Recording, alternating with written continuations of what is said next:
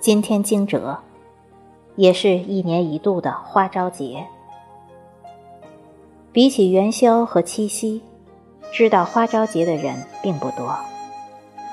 但早在春秋的《陶朱公书》中就有记载：二月十二日为百花生日，吾与百花熟。因古人与自然亲厚，在他们心里。只因当初在花落下的那片泥土里埋下希望，所以每年春回大地时，花又会飞上枝头。人们深信，美好会伴着花开而来。桃花迎春，天空一声春雷轰隆，最胆小的桃花第一个被吓醒。抖得枝上的花蕾一下子泄出了春光。唐人周朴写道：“桃花春色暖先开，明媚谁人不看来？”可桃花花期也短，三五日便凋零，是刹那芳华。惜花少女等春雷散去，便拎起花锄。小心翼翼将其放在布袋中，埋进泥土里，只留下一句：“治本节来还节去。”在《诗经》里，人们将桃花比作新婚的女子，桃之夭夭，灼灼其华，之子于归，一世宜家。既能浸染在人间烟火里。洗手做羹汤，又不失娇俏绚丽。而在张爱玲的爱里，春天的晚上，后门口的桃花树下，穿着月白衫子的女孩，遇到了熟悉又陌生的邻家男孩，会轻轻地问一声：“哦，你也在这里吗？”桃花开了。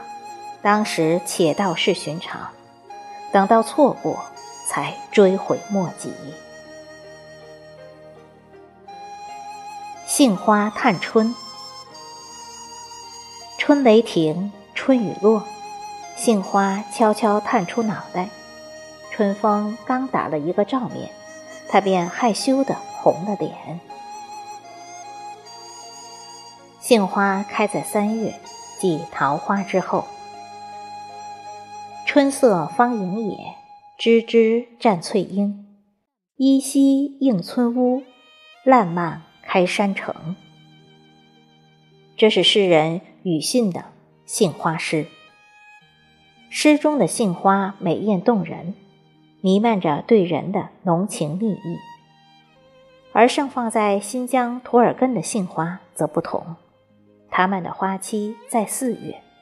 它们的绽放并不为谁，只为这片天地。生长在山野上的杏花有多野？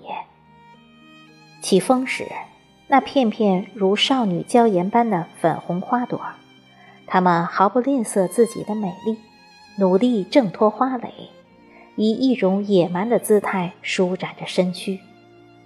远远望去。就像天上随意游走的云。诗人说：“别忘了，在温和柔软的日子里，让我们解除武装，做一匹野马吧，降生在这蔚蓝的草场。”梨花惜春，春风一夜，梨花尽落，甚是惋惜。